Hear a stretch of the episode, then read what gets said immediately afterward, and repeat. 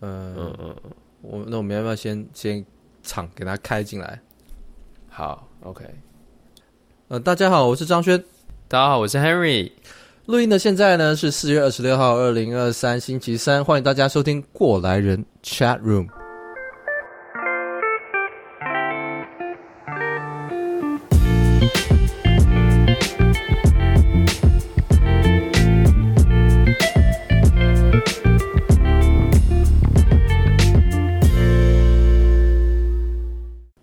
Chat Room 是一个我和 Henry 聊天的小单元，这里会闲聊一些我们自己感兴趣或是听众留言讨论的话题。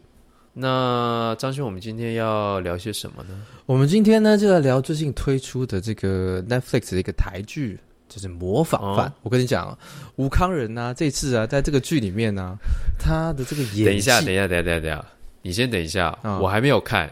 你不要爆我雷哦！你还没有看，而且很多，我相信很多听众可能也还不一定有看，还是这样子吗？你这样爆雷怎么办？那这剧已经上一下子了，上一阵子他们没有看被爆雷，活该啊！我跟你讲，这样 不能这样讲完，我们我们这一集的那个下载数马上下降，这样子是不是创新低？这样、哦、那不然我们可以这样子啊，我们先来聊一下好不好？我们推一下我们最近看的就是好看的、我们喜欢的剧，给大家一个概念，好不好？好。你先来，你来讲一个，你来讲一个。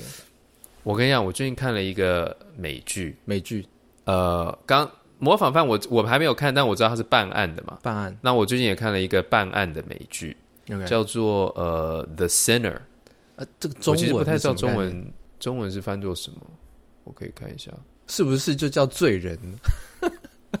哎，是不是？这个的确，它的中文叫做罪“ 罪罪人的真相”，是 Netflix Netflix 就有的吗？Netflix 上面有，台湾 Netflix 有吗、就是？我们是美国的这个区域，所以他们哦、呃，这个大家自己去 figure 到了哦，大家好像有，好像可能罪人很棒。如果如果没有的话，就是对，如果没有的话，请大家使用。NordVPN，我们那哎，我们这个有业配吗？没有，我们现在是欢迎说，如果哪一个 VPN 哦，不一定是 Nord 哈，如果你有哪一个业配哦，还有还有 Surf Surfshark 是不是？对对对，想要找我们的话呢，欢迎你。哎，看你妈，好像没有人没有被 VPN 业配过，我现在的这种概念。对对对，是的，还有什么 ExpressVPN 之类的，对对对对。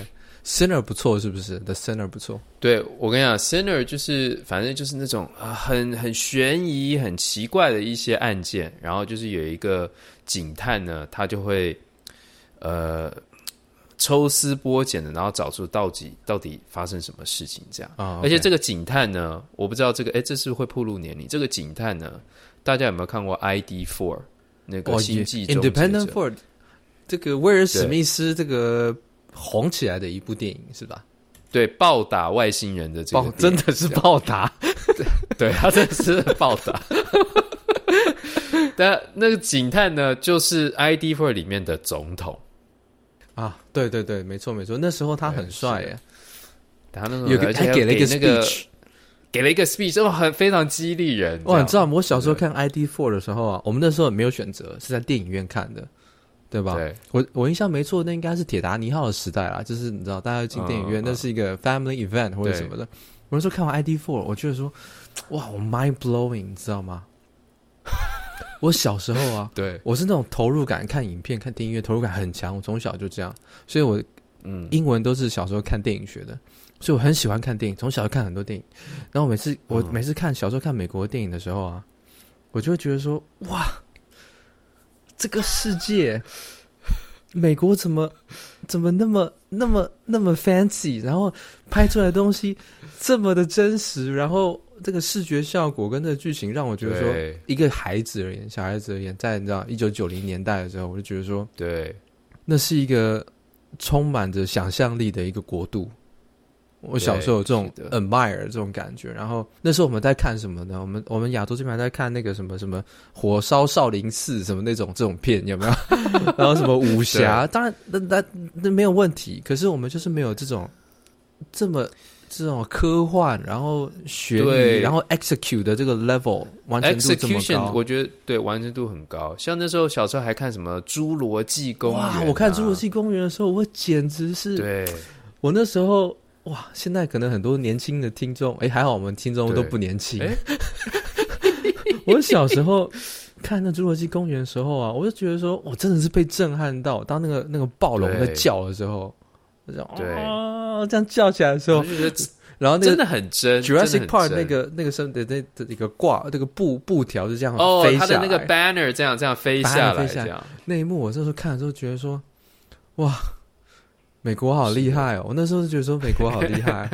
我小时候就是看很多美国的戏，然后还要看很多日剧，然后我就觉得说日本就是那种哇，什么东西剧情就是很讲究，然后什么东西我都猜不透，然后看不太懂。然后美国的东西我进去看说哇，新的世界，哇，这个这个是的，Star Trek 或者是这个星际大战，或者是对哇这些，我每次看完说，我我的孩儿童时期，我觉得说。这是一个充满想象力的国度，我非常 admire，、嗯、所以我小时候就一直在学英文。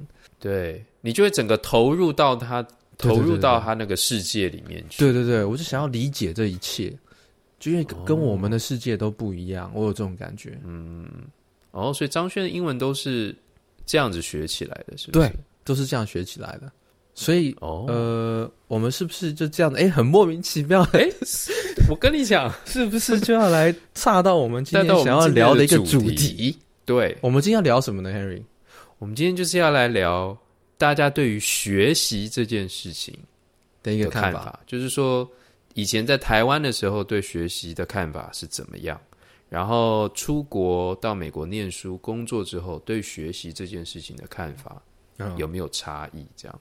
人生不同的阶段，不只是环境的改变、时代的改变，还有这个年龄，我们自己年龄的改变，肯定影响到我们学习的一种概念。嗯、身为一个八零年代出生，哎，看你也是八零年代吧？我八九，八九、哦，那那有话聊。身为一个八零年代出出生的这种概念，其实我们小时候那个时候的台湾的教育环境，我相信大家半斤八两啊，没有 diversity 可言，大家应该体验体会。使使用者体验都差不多。我们的学习方式是很固定的，然后很制式的，然后各种学习的科目啊、生活领域啊，我相信，呃，我们的学习方式，嗯、呃，都是比较没有弹性的。我们来讲一些，嗯、不然这样讲好了，Henry，你想一下，你小时候有哪些在学校学习的方式啊，令你印象深刻？然后你有什么？喜欢或是不喜欢的东西，在那种八零九零年代的时候，这个哎，我突然想到，这个是不是很多这个变成很多家长会有兴趣的家长话题？对，我觉得是，我觉得是。哎，但是哎，我们两个聊这个话题，其实有个很有趣的对比哦，因为你他妈等于算是学霸，嗯、我可不可以这样子理解？我是吗？你也不用谦虚了，好不好？我一个这样子上台大电机，然后从小这样弄弄弄弄起来的人。称呼你学霸，应该算是名副其实了，也不用说什么天才什么，啊、对不对？天才是称不上啊，对对对，但是学霸这个名字你扛得住，我觉得。那我呢？或许我并不是这种学霸型的，所以我们两个学习体验呢、啊，跟我们学习方从小到大一定有很大的差别。嗯，那你先讲一下，你学霸，你小时候，你在这种环境，八零九零年代我们那种学习环境，你觉得？如鱼得水吗？还是说你什么看法？你当时候小 Henry 的那种概念？的确，我觉得好像从小到大，好像学业可能在大部分时候都不是一个太大的问题。不过你刚刚讲到这个，有没有某一些教导的这个方式是我很不喜欢的？我就突然想到，我记得以前国小的时候，国中其实也会，老师就会叫你罚写课本、罚抄课本，哦、对。这我很有共鸣，抄两遍，抄五遍，这样抄，我就觉得很抄很多遍，而且，呃，这个我相信大家都会有类似的体验，就小时候啊，有时候不见得是学习为目的，有时候是惩罚你为目的，让你罚写，嗯、就说啊，Henry 不乖，哦，张轩在那边讲讲什么那种那种顶撞的话，你去罚写课文抄二十遍，对对，没错，我就觉得这个很烦。然后也不知道要干嘛。对，当时可是我们那时候我们没有对抗意识嘛，我们也没有质疑的意识，没有那么强烈。你就是去罚写，那我就问你一个问题啊：你在罚写的过程当中，或是说你在抄写的过程当中，因为小时候我们很多课的学习老师会说，你这个回家抄十遍，这是功课，有这种东西嘛？对不对？对，你有曾经在抄写的过程中有任何学习吗？我觉得我在抄写的过程当中呢，有学习的一件事情就是学习写字，就是跟 content 是无关的。对，对我小时候一直练字，但是跟 content 就没什么关系。哦，所以你练字就比较比较好看，这个概念。对，没错。我觉得我是非常厌恶这个从小抄写的这种这种，我觉得是师长们。哦，我这样子吗？因为 得罪很多人。张轩，张张轩，张轩，你我我发现哈，我们这个因为还有过去跟几次这个访谈的人谈话下来哈。你是不是小时候真的是一个给师长呢造成很多问题的一个学生？其实没有，其实只是我大概到高中之后才真的造成一些师长的一些困扰。但是我在高中以前，我都是很，我都是非常的遵循，但是我的心里很抵抗。嗯，我心里是很，我有那种很那种爆发力的那种叛逆的一面。但是我很久很久才会可能爆发出来一次。嗯、我多半的时候都是，啊、呃，你叫我做什么我就做。但是我心里很厌恶一些特殊的，像那种我认为没有意义的事情，然后我又没有沟通空间的事情的时候啊，嗯、我就很痛苦。但是我们九零年代的孩子，嗯、什么沟通空间？你在公三小？你在说什么啊？没错，没错，就是这样。每次那时候老师叫我罚写的时候，我就很生气，我说罚写就算了。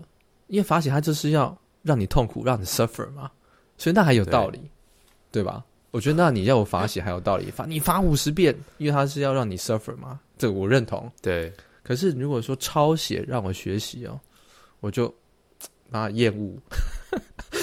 还有小时候背诵课文，哦对，而且还要默默默写默写。小时候对于课文，你要默写那些诗词诗歌。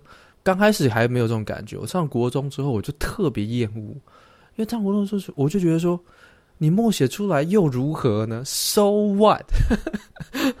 我就觉得说，你不教我们怎么 admire 这些 beauty 这些诗词的这种，你教我们他妈硬必须背一些三小，然后写出来是满分，默出来的人是满分。然后你很 appreciate 这个东西，默不出来的人没有满分，都是没有分。我觉得说，这是我们学文学的意义吗？我请问，说国文老师他妈站出来。我跟你讲，说到这个，我我刚刚都没有想到，我就突然想到，想到了。我以前国高中的时候教是上国文嘛？对。我跟你讲，我我其他数学、物理我都很喜欢，国文是我其中一个最不喜欢的一个科目，因为我国文就是很烂哦。然后我记得我。我我那时候最讨厌的是什么，你知道吗？我跟你讲，国文老师都会 OK。我以前的国文老师其实人非常好哦。你看玉芳真先打起来，妈妈这样 OK。他是妈，他是妈妈 OK。我觉得他很棒 OK。但是呢，这这是我的错，我的不才，好不好？我小弟不才啊。哦、但我告诉你，我最不喜欢的就是呢，每次都会上课文嘛，就我们今天要上什么？什么什么？那叫什么？岳阳楼记怎么样？对，对，然后呢，每次上到一半，老师说：“OK，好，那同学，我们上到这边，我觉得这个呢，有很多很棒的这个资料呢，老师补充给你们，所以就会每一个人发一张他补充的讲义。是，然后呢。”所以你你你每一次上课都会有一张补充的讲义，所以然后都就会夹在课本里。会会。所以最后课本可能原本原本只有一公分厚，变辞海，最后会变辞海这样。哎，然后呢就说年轻人会不会不知道辞海是什么？去 Google 什么是辞海，记得 Google image。但我告诉你，就是会变得很厚，然后里面就夹一堆补充的资料。然后呢，老师就会说呢，哦，那我们这次考试呢，不但会考课文的内容，哦，我们也会考补充内容的的补充资料的内容。然后我就觉得很烦，我就觉得就是很很多东西要念，然后我就觉得一点都，我就没有办法去欣赏哦，他到底课文的内容是什么？哇，你讲这个，你要讲国文，我真的可以跟你讲他妈三天三夜。我跟你讲，我之前不知道有没有提到，我跟你讲哦，很多人可能不知道这个基础知识哦，各位同学。你如果是高中生哦，你不需要拿到所有的学分才能毕业，你知道吗？我跟你讲，这我跟你讲，一般的高中真的还不太，我还从来不我可以告诉大家，我高中的时候啊，有整整的一年的化学，还有两年的国文学分都没拿到，死当。我是全校唯一一个被死当国文补考三次都没过的学生，全校。你知道为什么？我知道吗？为什么？因为我补考补考通常会有三次，才让你三次机会。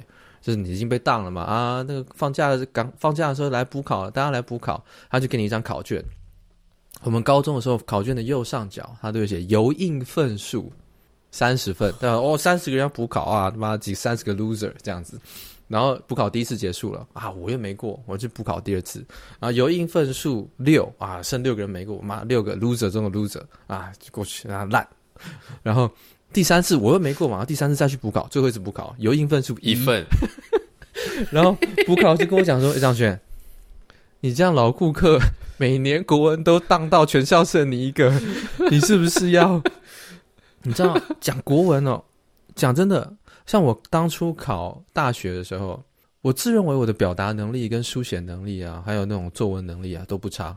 我的作文呢，在大考里面呢、啊，都是全国的顶标，顶哦，顶不是高哦。啊、可是我加上了这个选择题之后，都是全国的底标。因为我们的国文有真的，它的考试真的有太多都是背诵跟记忆了。然后我。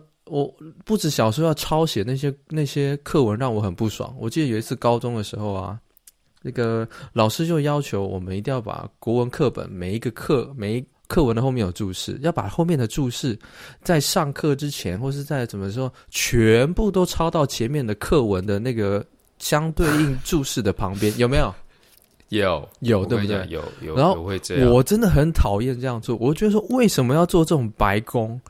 为什么？然后老师就说，因为这样比较方便。我说 OK fine，老师，我就觉得说比较方便的人，你们觉得比较方便，你们去做。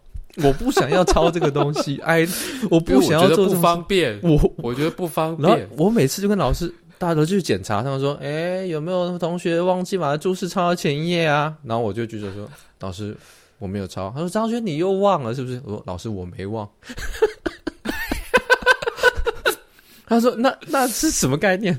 然后我就说：“ 老师，我觉得我我如果看不懂那个注释，那个什么意思，我就依照注释往后翻一页，我就知道它是什么意思。”到了，我很强调哦，一页，one page，我就知道不是一百页哦，我也不用找，我往后翻一页，我就知道它是什么意思了。老师，然后老师就说：“大家都抄，我叫你们抄，你为什么不抄呢？”我说：“老师，我觉得哦。”我觉得，如果这个课文的编排呢，注释在课文的这个上面旁边挤在那边更方便的话呢，当初编译编写课文的人应该就会这样编。那他写在后面，而不是在注释旁边，应该有一个合理的理由。然后老师那时候已经火在火在烧，就觉得说我他妈，但是 OK，我有我的。我有我的 reasoning，我已经讲出来了。可是接下来你可以想象，接下来就不是一个对辩论攻防的一个内容的。接下来就是说，干你这个，你这个粪土，你你给我站起来，你去外面站。我说老师，我觉得你觉得我讲的没道理吗？我不想跟你讲话，我不想浪费时间在你这种学生身上，你出去。对，就是这种概念。我就是因为这样子，国文常常这个，总之我不喜欢流于形式或是。只在乎形式的学习方式啦。我从小就有那种抵抗，对，然后也常常吃了些不少苦头。我真心认为，流于形式的学习是无助于你喜欢或是认识这个学科。我没有说无助于考试哦，无助于你喜欢或是认识这个学科。我真心相信是如此。你刚刚讲到这个，你作文。都写的不错，对，但是你的选择题那些东西就比较不好。我好像我选择题那些也没有很好啦，但是我的作文很烂，很烂。因因为我我跟你讲，我我不知道为什么，我从小我就很没有办法去理解，就是写作文的那个逻辑在哪里。就是他、哦、很多人都会告诉你，哦，要怎么写作文？你就是一开头呢，要用一个引用一个人的名言，呃、是，然后。对，因为一个名言，然后接下来呢，你就要放入一些譬喻，对，然后放入一些优美的譬喻，这样什么法？然后就讲这个道理，有什么法？什么？开门见山法？什么什么相迁修呃，康门见山？对，是的。然后这边有一个转折，起承转合这样。然后而且讲的内容呢，讲的那个主题呢，又是我没有什么兴趣的，对，就是有时候讲什么四季，然后有时候讲这个什么学习，有时候有时候讲妈妈或者亲人，这样就是一些非常抽象的一些概念。对对对对对。然后我就会觉得说，我到底要讲什么？这样，哦，我跟你讲，我我知道你的问题在哪了，因为我我理解你的问题在哪，因为你是个理工脑。但是我们的作文呢，我们是我们现在我们不知道了哈，我不知道。我们小时候的作文呢，是不讲求逻辑跟思辨跟 critical thinking 的。所以，你想用逻辑去套路，写出一个你认为有逻辑推导后有结论的意义的一个文章，在我们小时候的作文训练里面是不成立的，因为他们不 appreciate 这种 mindset。这是我个人理解。在这里，我们听众当中，如果是国文老师的话，那绝对说马上就直接关掉，马上直接那个 对手机就已经关掉了。这样，我 拖出去讲真的，在我们的作文里面呢，首先呢，我跟你讲。我我当初我有跟我我同学有问我，我有跟他讲说，我怎么样写出每次都写出顶标作文或是高标作文。我跟你讲，你是怎么写的？你可以有很多他妈的 technical 的东西啊，但是有一个有一些 mindset，我认为你一定要记在心上。第一个，嗯，矫情；第二个，做作；第三个，引用权威或知名人士的 mindset 或话语，然后加入自己的个人故事，尽量煽情。你就不会低分，矫情做作。你这个 mindset，你可以套路什么法？我什么法？开门见山，我什么譬喻？什么鸟？什么弄？怎么弄都可以，doesn't matter。那可以帮你雪，这不是雪上加霜啊，可以帮你锦上添花。但是你这个 mindset 不能错，因为我们那个时代要的是什么呢？你不可以有 controversial 的一个一个 comment，你要符合大众思想，嗯、你要符合儒家文化，你要符合我们华人真善美。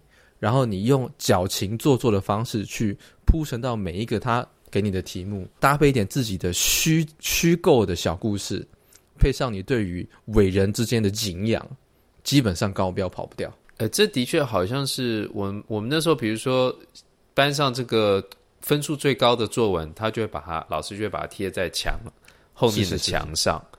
然后我的确看很多，就是像你这样引用名言。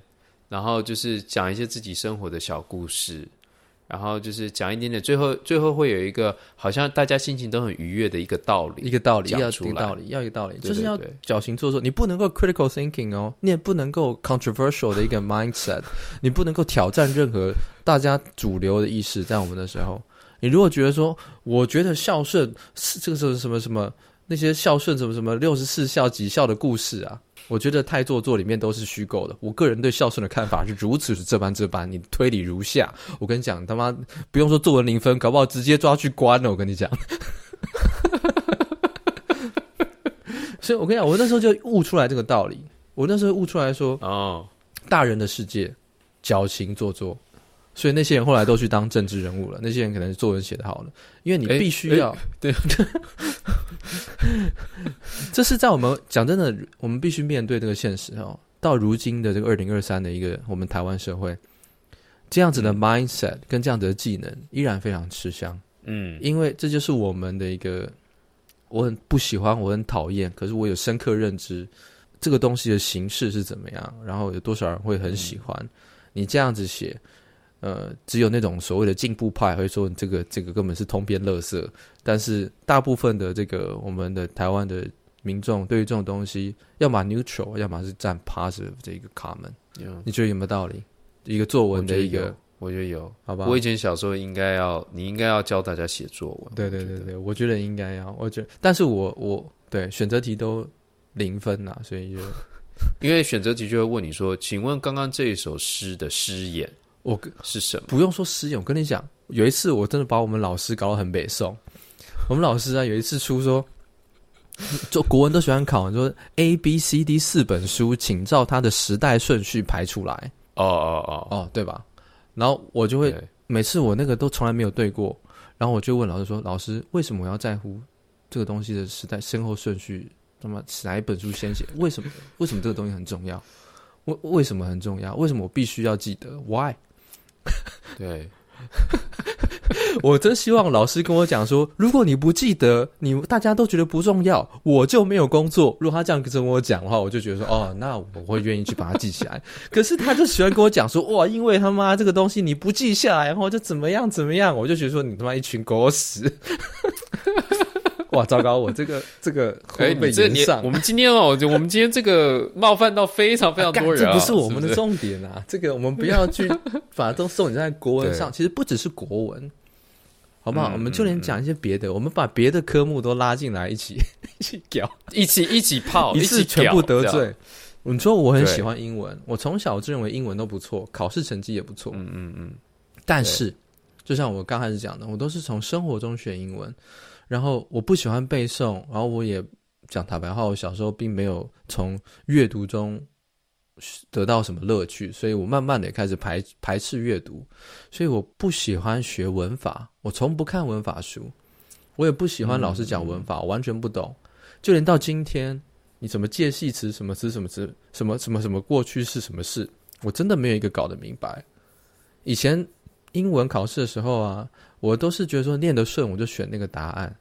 然后人家问我说是什么，嗯、我就说为为什么是这样？我说我真的不知道为什么是这样。但是我常常听到应该都是这样讲、哦你这个。你这个就是那种最讨厌的那种英文很好的、考试很高分的这种人。但是我真的完全不懂文法。我们那时候班上也有一些，就是可能小时候有在国外待过的人。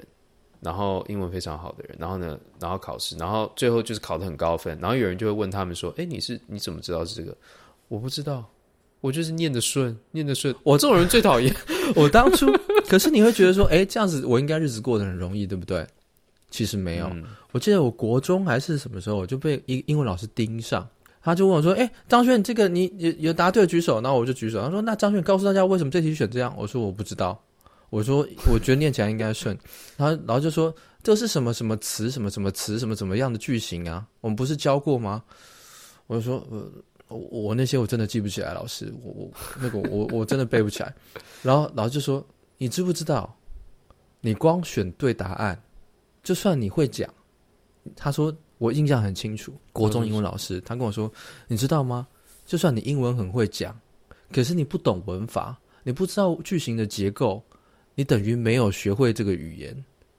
就算你会讲也没有用。”他这样告诉我，我当下。这个老师的这个威严淫威，这 你会觉得马上就下降，是不是？你会觉得说，我好像我英文还可以，在英文课应该是日子过得不错。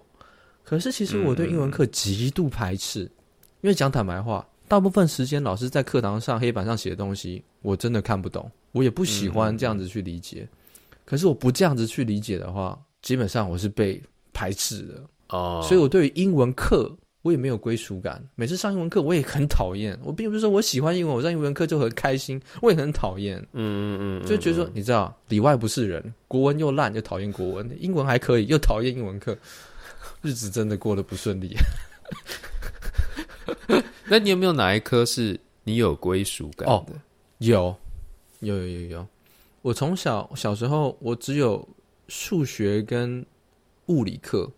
我一直都蛮有归属感的，oh, 因为他会告诉我来龙去脉，嗯、然后有对话的空间，我可以问问题，有有这个空间，我就说，哎、欸，老师，为什么我要学这个啊？那为什么这个东西你做了 A 就会变成 B 呢？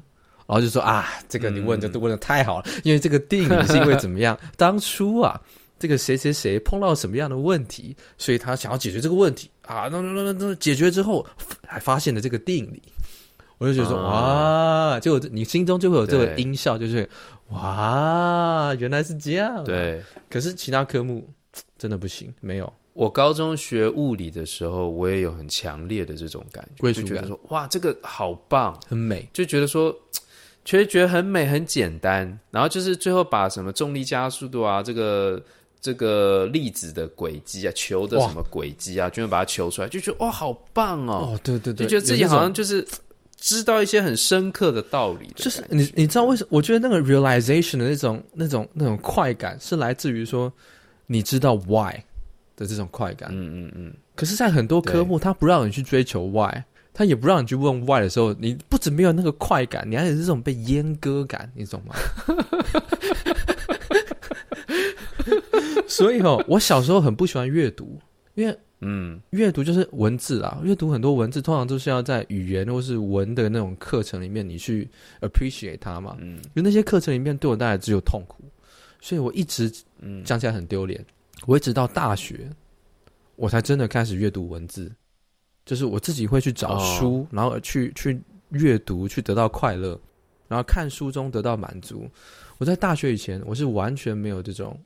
阅读，我想要去阅读，然后阅读让我快乐的这种心情，never，嗯嗯嗯，因为小时候阅读那些文字都是在让我自私的去背诵这些东西，然后我得不到任何快乐。也许有些人有得到快乐了哈。如果你们有些人，我不是全盘否认我们当初小时候八零九零年代那种教育，如果你在里面得到快乐，我我并没有说什么，呃，跟这个不好的意思，就是但是我不适应，应该这么说。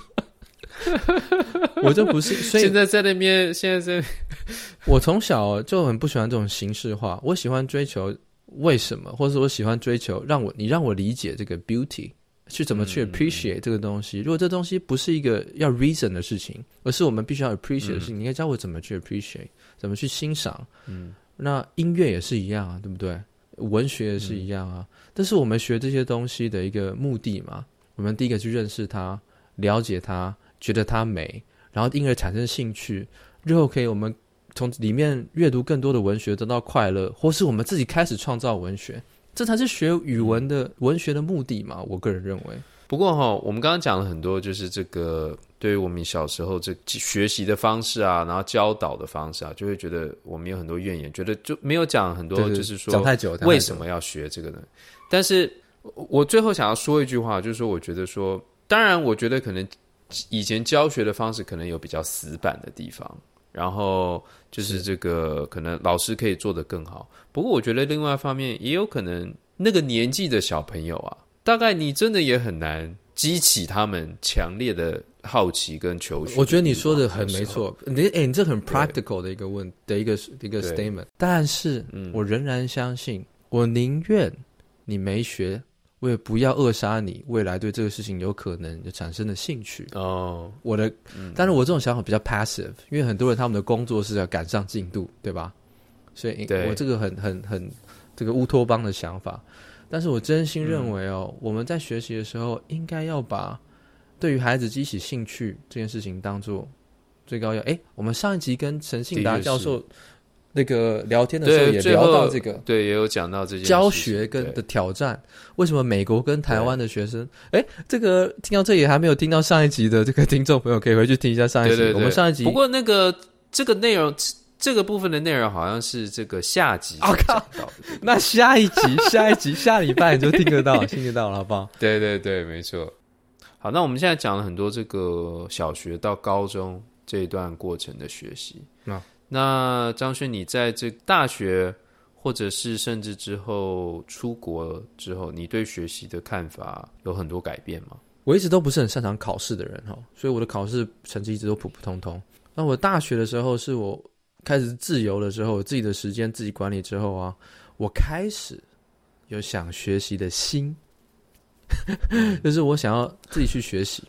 可是我回头看，我必须要承认，我大学四年的时候啊，在学习专业的时候啊，我我可以这么说，讲的通俗一点，就是我觉得我没有开窍，我没有找到一个适合我的学习方式，嗯、我用的是方式都很土法炼钢，我觉得跟我从小到大那种学习的僵化学习的模式有关。光是阅读这件事情，我刚好说我到大学开始阅读嘛，我回头看，我发现我那段时间其实没有阅读的能力。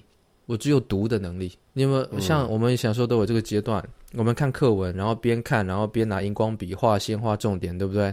你会发现有些学生念完一些课文的时候，整个课文都画满了颜色，有没有很多吧？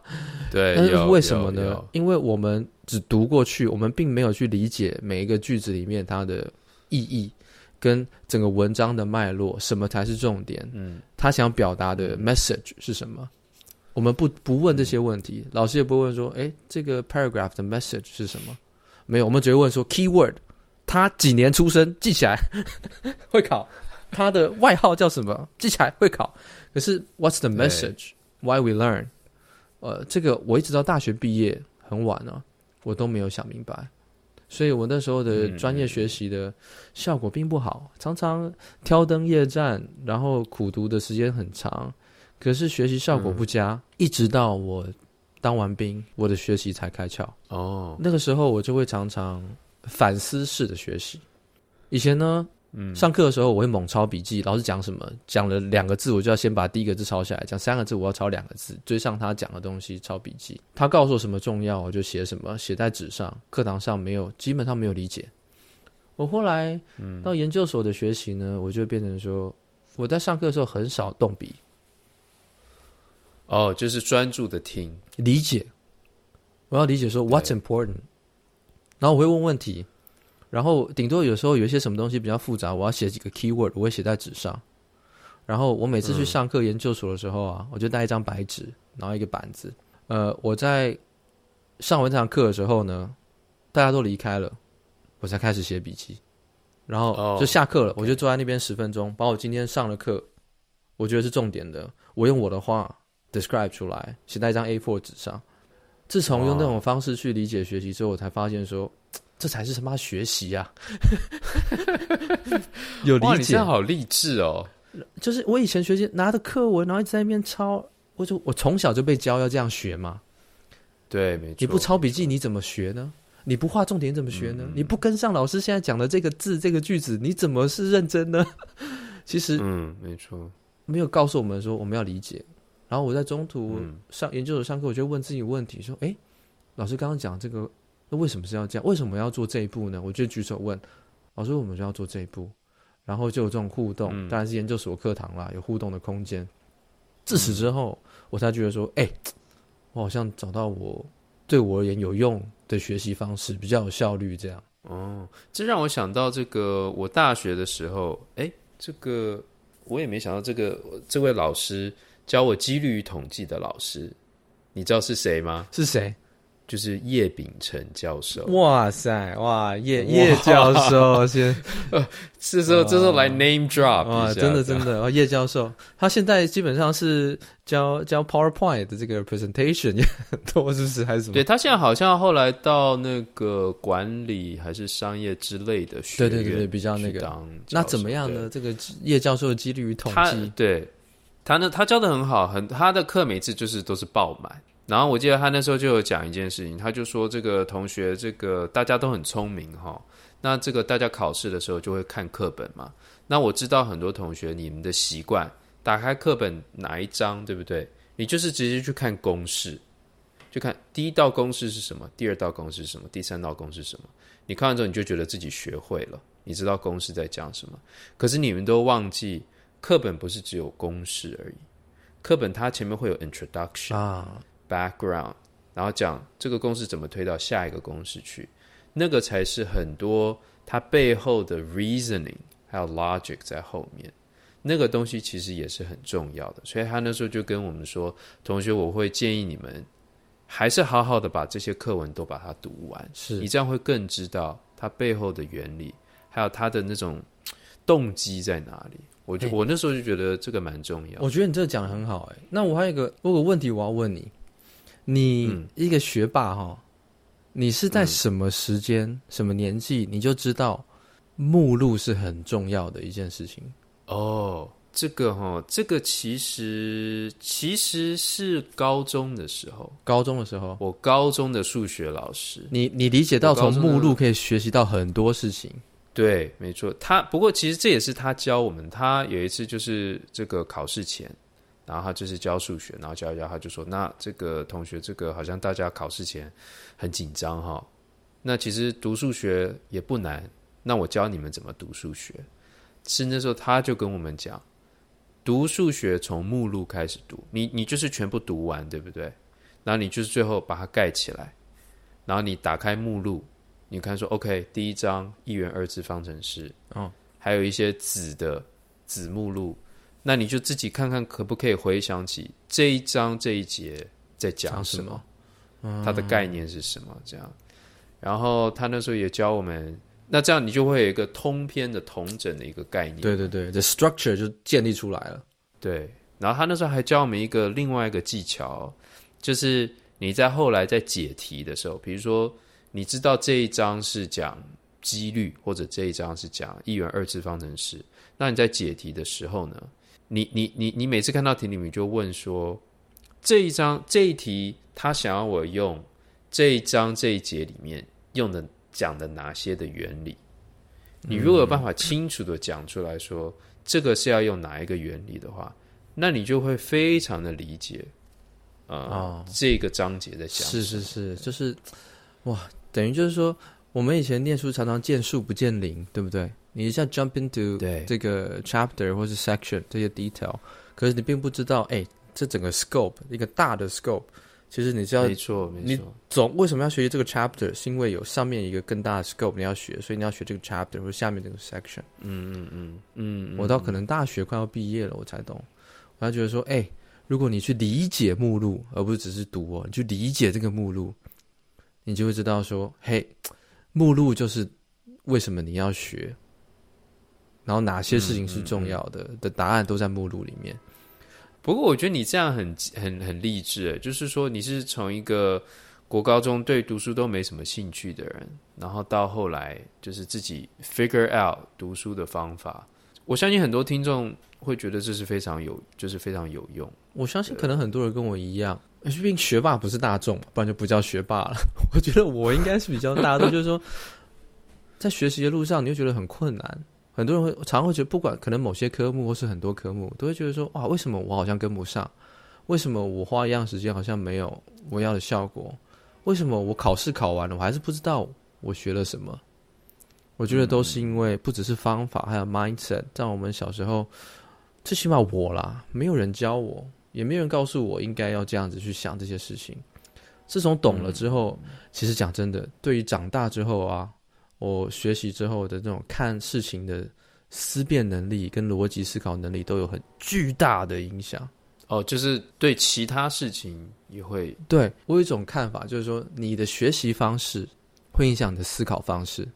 对，如果你的学习方式很僵化，你的思考不可能很灵活。嗯嗯，你的 mindset 其实是被你的这个 approach 给绑架的。就是说，你可能有一个很。灵活的头脑，可是我叫你每天抄课文，你一年之后，你绝对他妈这只是和尚念经。对，所以我觉得学习方式影响思考方式，而我是学习到一个我觉得比较灵活的学习方式之后，我才开始慢慢的觉得说，我对一件事情可以自己建构出一些不同角度的看法。在这之前，哦，我没有能力办这件事情，我对什么事情的看法都是单一角度。嗯，我会有这种感觉。哎，那你这样大学，你说研究所之后开窍，对不对？然后就是知道很多学习的方式。那你这个，你这样的状态，在出了国，在美国，你后来又念了一个 master，对，你你你你自己有没有就是在 you know level up 这样？嗯，又到下一个 level up，下一个等级这样？没有觉得是 level up，我觉得是横向发展了。我觉得我看到更多人问的问题，因为出国之后，更多机会看到人家问问题，哈，对，因为很多人在我们的环境不太有那么多人会问问题。你我不知道你会不会认同，你可能有类似的感受，或是很多听众会不会有类似的感受？如果你工作什么已经年纪不小了，我我的看法是从一个人怎么问一个问题，跟一个人怎么回答一个问题，不管这个问题的困难或简单。应该可以充分的让你理解到他这个人的思考能力在什么水平。嗯嗯嗯，你听一个人怎么问问题，不是问什么问题而已哦，是怎么问这个，怎么 frame，怎么 describe 这个问题，然后听一个人怎么回答一个问题。嗯、可是，呀，我觉得我在台湾的时候没有看到那么机有那么多机会看到那么多人做这个事情。出国之后，我看到越来越多这这件事情发生了。那你说，在国外很多人喜欢问问题，对，我第一个发现说，大家问的问题跟我想问的问题都不一样，然后我才发现说，哇，原来他们碰到这个 topic 的时候，他们会从这个角度去出发看这个 topic，跟我完全不一样。而这种呃横向的这种 diversity，这种等于是一个一个树往横向展出更多枝叶的这种感觉，让我开始可以有更多元的思考。嗯嗯嗯，更能够接受辩论这件事情。哦，OK，因为我我知道大家在辩论的有时候并不是一个真理，而是一个 angle，很多事情有不同的 approach。我开始去理解到说，嘿，fact 可能只有一个，可是 approach 跟 angle 有好几种。嗯，我们可以，我们要在一样有共同建立的相同认知的 fact 之下，有不同的 opinion。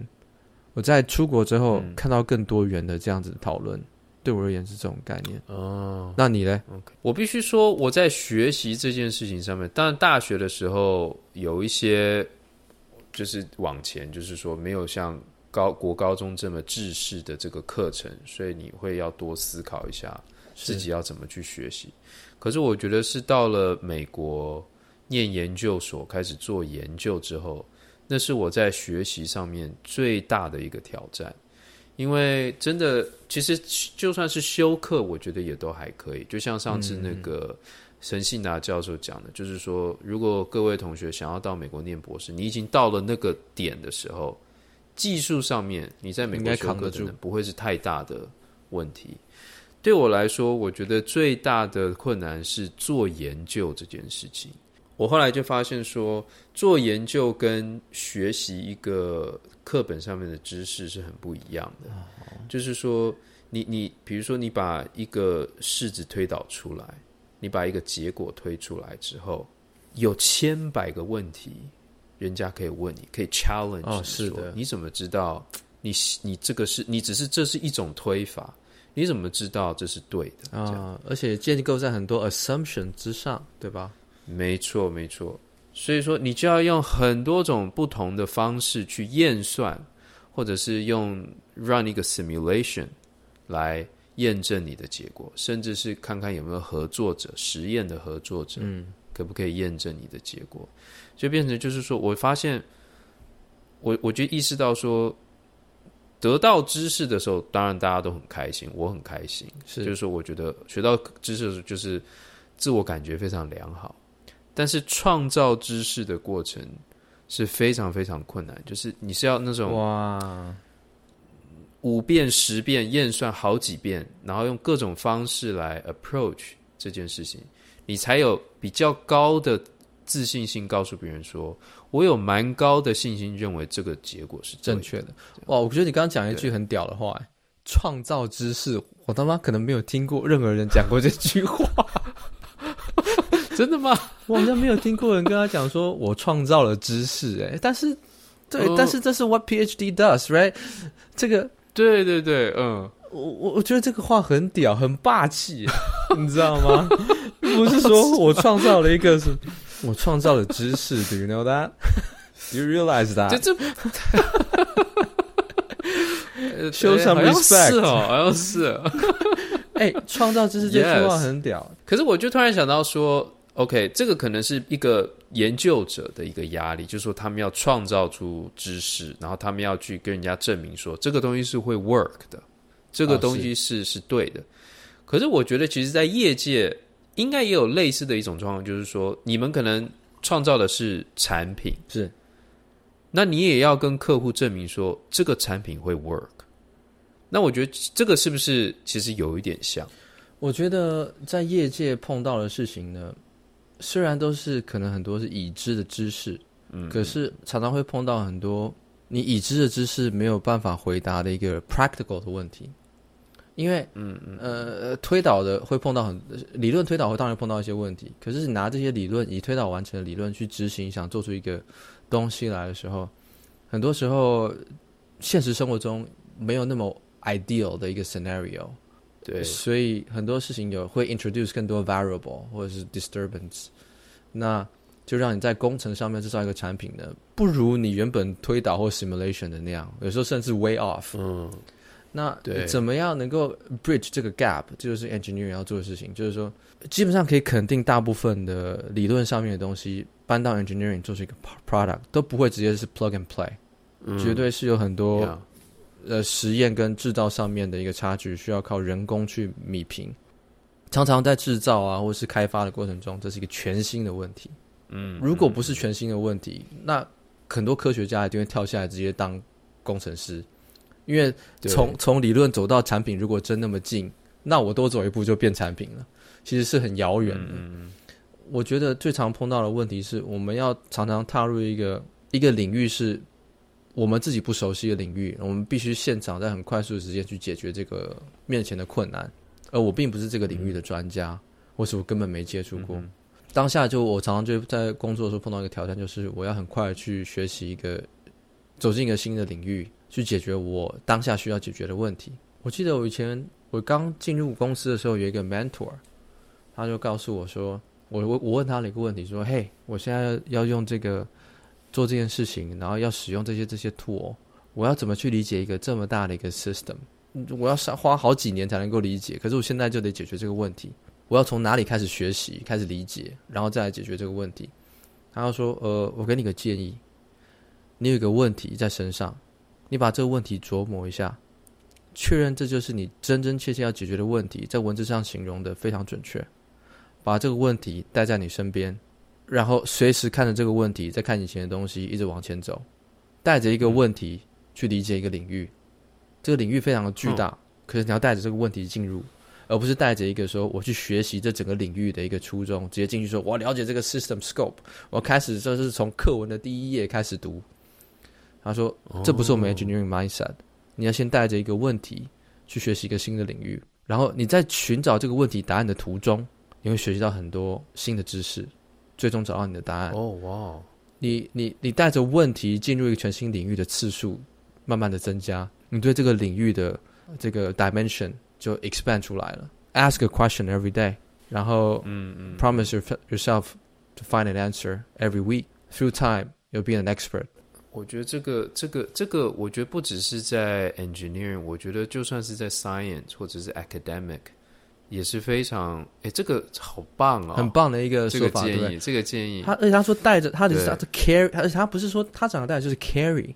你知道，我印象很深刻。他是说 carry carry your question with you，然后说随时要看着他，嗯、因为你在 explore 一个很很很宽广的一个全新知识领域的时候，你会 get distracted，因为太多 unknown，然后你会忘记说我的初衷是，你忘记 carry 你这个原始的 question，你就放在它原地，然后你就继续往前走，你就 get lost in this area。嗯嗯嗯，所以它这个帮助我很多，yeah, 就让我在。面对一个很大量的未知的时候，不再那么害怕，因为我就时时看着我的，我 carry 着我的问题，再看看往前，这样。嗯嗯嗯。如果我前面这个未知跟我 carry 的问题无关，我就 ignore，或者说我 pick up，或是我 get around，这样。嗯嗯嗯。这个我觉得在学界其实也是这样，有时候学界，比如说你要踏入一个新的领域。呃，也是很多人在里面做了研究，做了几十年了，你怎么可能跟人家比？就是说，你怎么可以？人家发了好几十篇文章，嗯，你怎么可能跟人家比？可是通常一个领域会有一个新的人出来，一个你知道，像是 rising star 或者一个新的 professor 出来，为什么？就是他问了一个过去的人没有人问过的问题。那很多时候，这种问题是怎么出现的呢？那就是你，你可能自己本身背景不是这个领域的，你可能有你自己的背景，可是你就到了这个新的领域，你就是问一个新的问题，然后别人就会觉得说：“哎，我不知道。”因为大部分的人，人可能在这领域的人，把很多事情视为理所当然。也许，对这个东西，就是就是我想讲，就是我们不要说我们了，我自己认为我，我我从小到大教育极度缺乏，就是让我去挑战这个已知。不是挑，不只是挑战未知，挑战已知，嗯的这种心情，就是我常常很多事情理所当然就说，啊，这个事情是长这样，好，那我们就过去了，就学起来，然后记得哈，然后就往下走。其实你觉得，如果常常多问自己一句，真的是这样吗？嗯，这个东西在所有 scenario 都正确吗？对，这个东西放到产品 A application 正确，放到产品 B 会 apply 吗？你如果多问几个问题，挑战的已知的时候。有时候你会得到一个新的 perspective，解决一个以前没有人解决过的问题，或是问出了一个没人问过的问题。我我在一个新的领域，然后比如说我我到一个地方，我觉得很多知识我不理解的时候，如果我是抱持像你刚刚说的第一种心态，就是哦，我要从头学到尾，我要知道这个领域大家都在讲什么的时候，我会变得很没有方向，然后其实我反而是很没有自信，人家来。跟我讲话的时候，或者是跟人家讨论问题的时候，我也会觉得说：“哦，对我都不懂，都不了，这个不懂，那个不懂。”我都不了，我会觉得自己很没有很没有这种呃呃自信，知道说自己在哪里。但是我觉得，当我身上有一个问题的时候，马上好像就有点像是在黑暗中有一个扶感，你可以这样握着，哦、你知道吗？哦，你可以握着你的这个问题往前进。对，那个 question 就是那个那个 bar，你就可以握着它往前进。人家人家人家跟你讨论的时候，你可能不知道人家在讲什么，但你就说：“不过我倒是对这个问题很有兴趣，你知不知道？”我觉得这个形容真的太棒了，但是可能。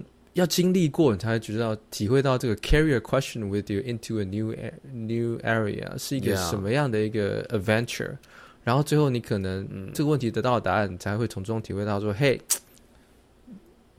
is the way。”但是这当然是这是其中一个学习的方式啊。我觉得很多时候，我以前啦，我以前我我我是一个很喜欢问问题的人。然后我很多时候会觉得，学一个新的知识的时候，我就觉得说。真的是这样吗？就像你刚刚说，真的是这样吗？真的，他真的都是这样对的吗？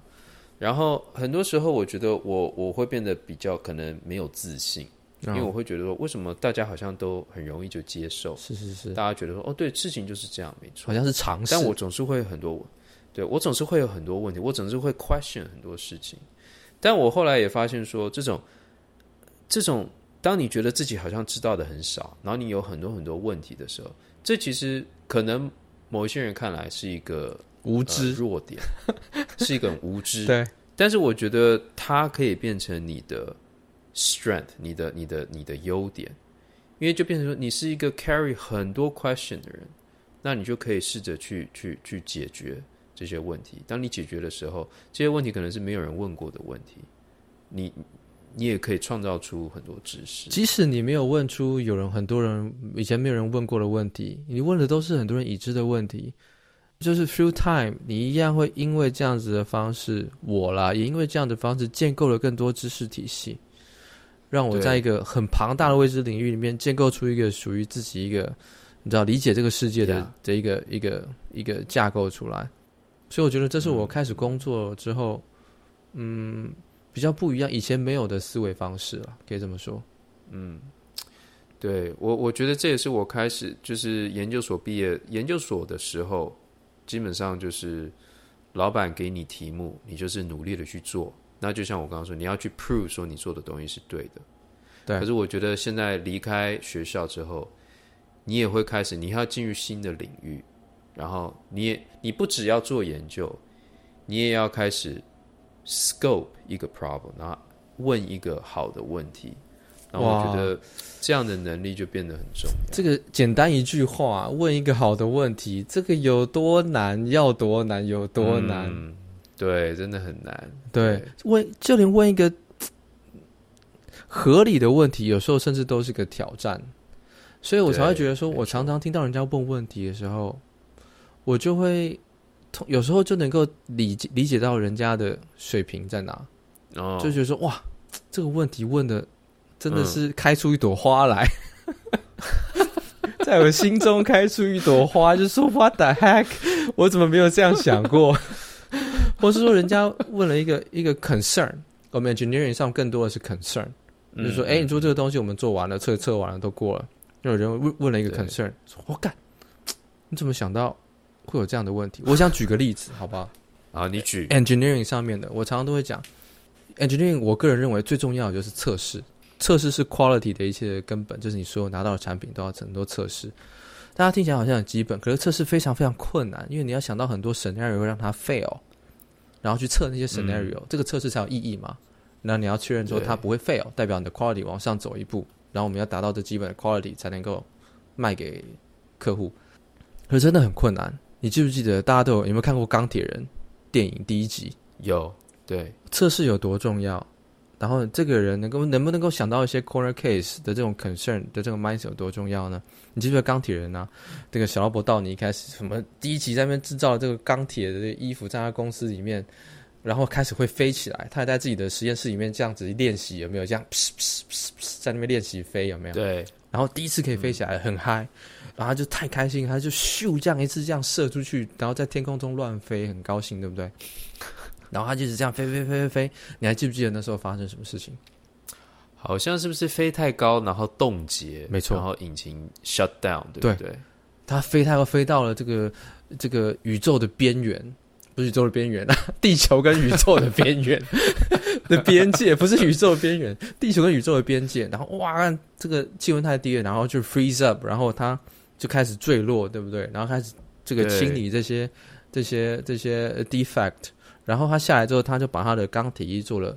Improvement，因为这个 scenario，嗯，代表说什么呢？他做了一个 extreme scenario 的一个 test，嗯，最后他怎么击败他那个公司里面那个老陈那个大魔王？记不记得？哦，对对，他就是也是飞很高，他打不赢他，他的 performance 没有你好。你是 Apple，你 performance 超啊，不能讲 Apple，Apple Apple quality 也很好。你你你你去跟一个 performance 很好的人，你比不过，对不对？他把它往上飞，带到很冷的地方。结果人家 performance 很好，可是 quality 不够，shut down。对，用这样打败他，用 quality 打败 performance。哦，原来是这样，原来你是这样看这部电影，我是这样看的不对。我的天，我的天，我看了就觉得哦，很爽，很爽，很爽，很爽，很棒。你是这样子看这部电影？我是看到工程师看到一个哇，这个 quality 打败了 performance 的一个 啊，这个我的 adventure，不愧是 engineer。